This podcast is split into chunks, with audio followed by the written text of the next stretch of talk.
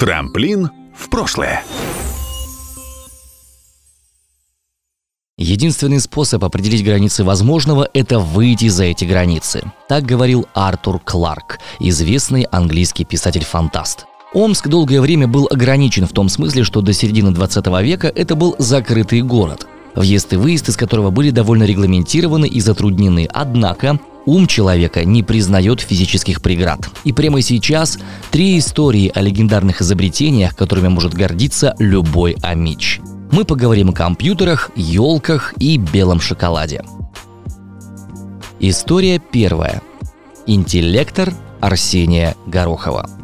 В далеком 1973 году вышло в свет авторское свидетельство номер 383005, в котором подробно описывается программирующий прибор. Хотя нам больше нравится слово «интеллектор». По сути, это и был первый в мире персональный компьютер – Американец Стив Джобс и его школьный приятель Стив Возняк собрали в гараже свой Apple One только через три года. Автором нашего изобретения был Арсений Горохов. Далее цитата. Мать была хорошей вышивальщицей, это было ее хобби. Сколько помню, всегда ходил в вышитой рубашке, листочки, стебельки. У нас было четыре брата, да еще отец, и всем она шила. Любил смотреть, как она работает. Потом мама освоила метод вышивания крестиком, и я вслед за ней. Мне это было очень интересно. Пяльцы, сетка и в сетке будто бы координаты для крестиков. Вышивание крестом, оно ведь как математическая наука.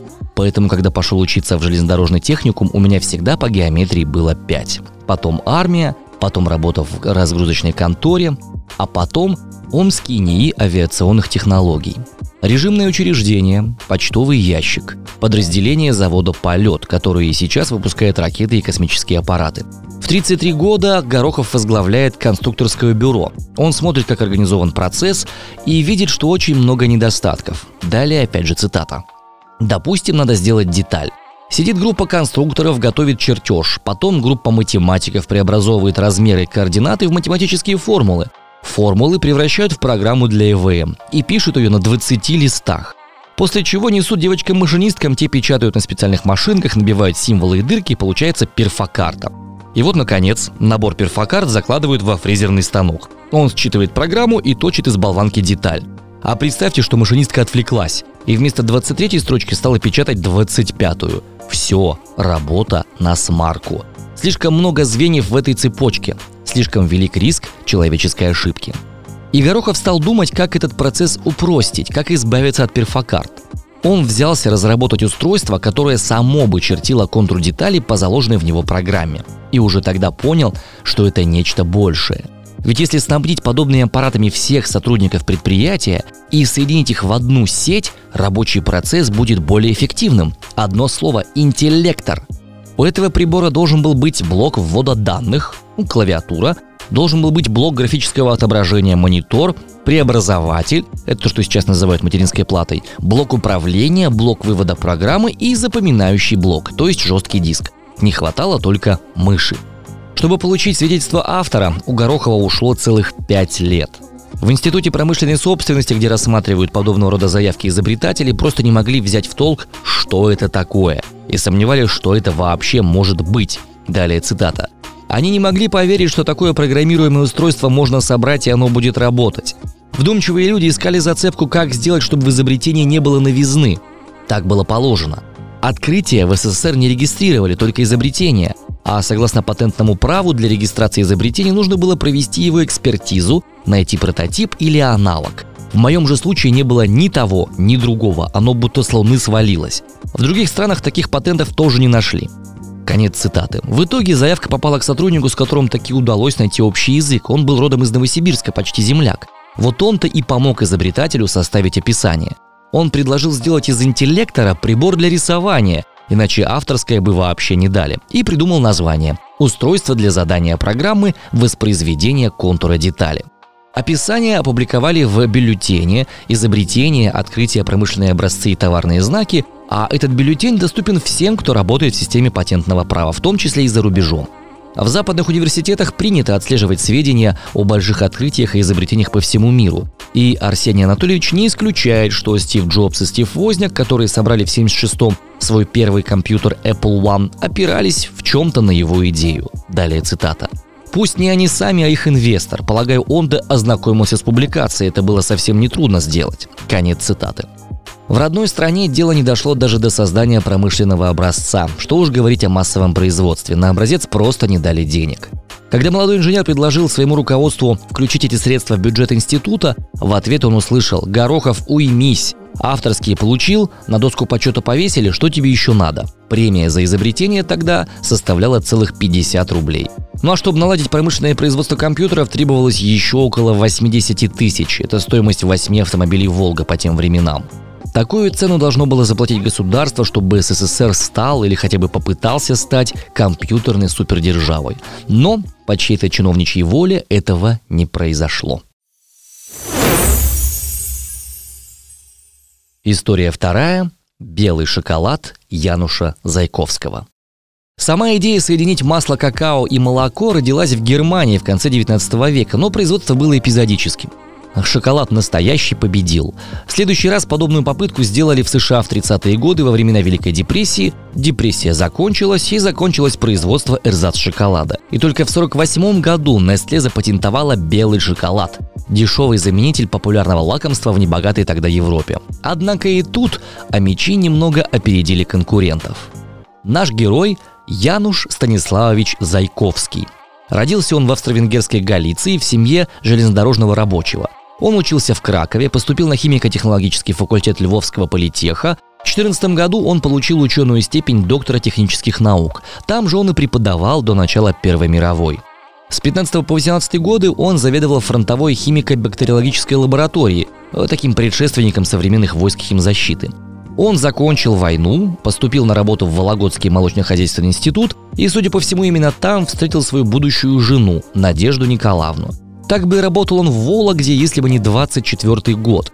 Он переезжает в Ленинград на должность ассистента кафедры молочного дела Ленинградского сельхозинститута. А вот в следующем году он утвержден профессором неорганической химии Сибирского института сельского хозяйства и лесоводства, который располагался где?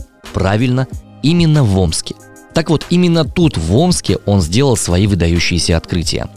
Он разработал оригинальную теорию структуры сливочного масла, которая получила всеобщее признание. На ее основе построены все советские технологии производства масла.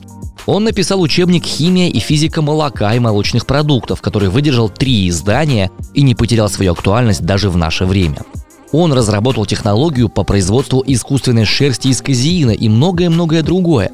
В 1939 году ему присудили ученую степень доктора химических наук без защиты диссертации. Случай во многом уникальный. А потом началась война. И вот именно война имеет прямое отношение к нашему изобретению.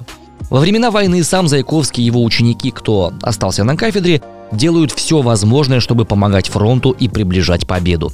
Они создали технологии, которые упрощают производство и на местном сырье позволяют производить ряд медицинских препаратов, физиологические соли для вливаний, уротропин, заменявший тогда антибиотики, экстракт витамина С на основе шиповника. И вот именно тогда была создана технология брикетирования сухого молока с сахаром. Наш с вами белый шоколад. Это не совсем белый шоколад, в прямом смысле этого слова, потому что в основании шоколада лежит какао, а у белого шоколада еще и масло какао. В Советском Союзе подобное себе, увы, не могли позволить. В основе технологии Зайковского лежат молочные жиры, а для улучшения качества продукта добавлялся кофеин. Кто служил в армии или ходил в походы, знает, насколько цена бывает плитка шоколада или банка сгущенки. Кстати, классический рецепт сгущенки тоже разработан был в Омске во время войны. Нехватка глюкозы в армейском питании и питании раненых была одной из проблем Красной Армии, и созданный Зайковским продукт эту проблему решал. Вот такое брикетированное молоко, белый шоколад Зайковского для нужд армии выпускалось в Омске вплоть до самого конца войны. История третья. Золотая ель Керберта Гензе. Золотая ель – это удивительная история воздействия воображения человека на реальные генотипы деревьев. Появлению этого природного явления мир обязан детской мечте. Начнем рассказ издалека. 1911 году на домашней елке Герберт Гензе, семилетний немецкий мальчик, живущий тогда с родителями в Поволжье, увидел маленькую золотую елочку. Обычную новогоднюю игрушку, фигурка из картона, в которой обернута была в золотистую фольгу. Далее у него с папой произошел такой диалог. «Папа, а почему ты поставил зеленую елку, а не золотую, такую как эта?» «Ну, золотых елок не существует». «А я, когда вырасту, обязательно такую найду», — сказал малыш. «Слушай, чего-нибудь другому посвяти себе, сынок, а цели должны быть реальными», — сказал Гензе-старший. И сын папу послушался. Судьбу свою он построил прагматично и прочно. Выучился на агронома, чтобы быть поближе к земле. В жены выбрал красивую хозяйственную девушку. Детей воспитывал строго. А потом грянула Вторая мировая. Размеренная часть его биографии закончилась, начинаясь бурная и витиеватая. В 1941 году его, поволжского агронома, с другими российскими немцами вывезли в Сибирь. Ему и родным повезло. Семья выжила в военное лихолетие благодаря агрономическому образованию главы семьи. Со стройки в горах Урала, где трудармейцы разных национальностей десятками гибли от недоедания, их перевели в Омскую область для работы по профессии. И фронт, и заводы, и трудармия нуждались в продовольствии. До 60 лет он проработал агрономом на омских полях. Вышел на пенсию, затасковал. Напали разные хвори. И тогдашний директор совхоза декоративной культуры, который был хорошим знакомым Гензе, решил назначить его заведующим дендрологического отдела. «Пусть дед потопчется и успокоится», — говорил он своим сотрудникам. А площади декоративных культур располагались между остановками Старая загородная роща и городок Водников. Совхоз выращивал саженцы для улиц областного центра. Как раз на этом месте сейчас находится Омский дендросад. Вот здесь-то началась последняя, наиболее счастливая часть судьбы Герберта Ивановича. Он очень много работал даже на пенсии. Жил он рядом, всего в двух остановках от работы, и всего за время своей постпенсионной работы он вывел 30 новых сибирских сортов кустарников и деревьев. Именно он акклиматизировал самые красивые породы деревьев нашего города – голубую ель и пирамидальный тополь. И за свои труды он получил самую высокую для флориста международную награду – Гран-при. И вот тогда-то ему вспомнилась его детская мечта о золотой елке – он решил воплотить ее в жизнь. Герберт знал, что иногда бывают мутации, когда в синтезе зеленого пигмента хлорофила происходит какой-то сбой. Тогда в еловых иголках может быть и коричневый, и синий, и желтые цвета. И Гензе стал неутомимо искать елочку хотя бы с одной желтой веткой. В конце концов, его мечта заразила всех работавших рядом. Все бросились искать ель с желтой хвоей.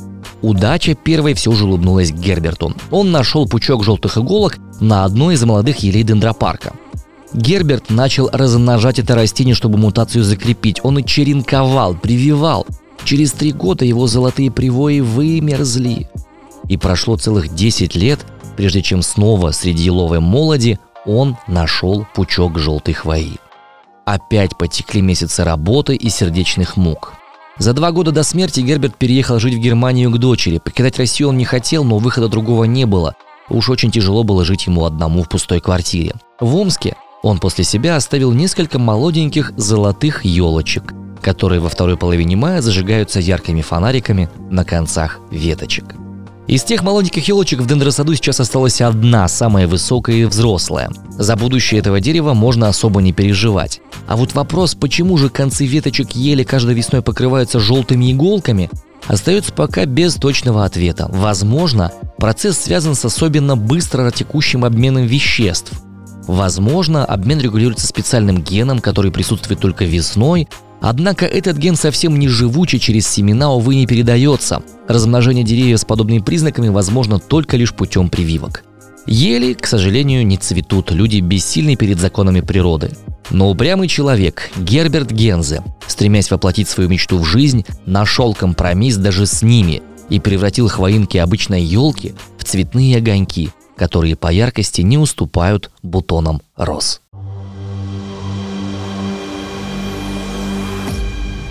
Продукция «Трамплин Медиа».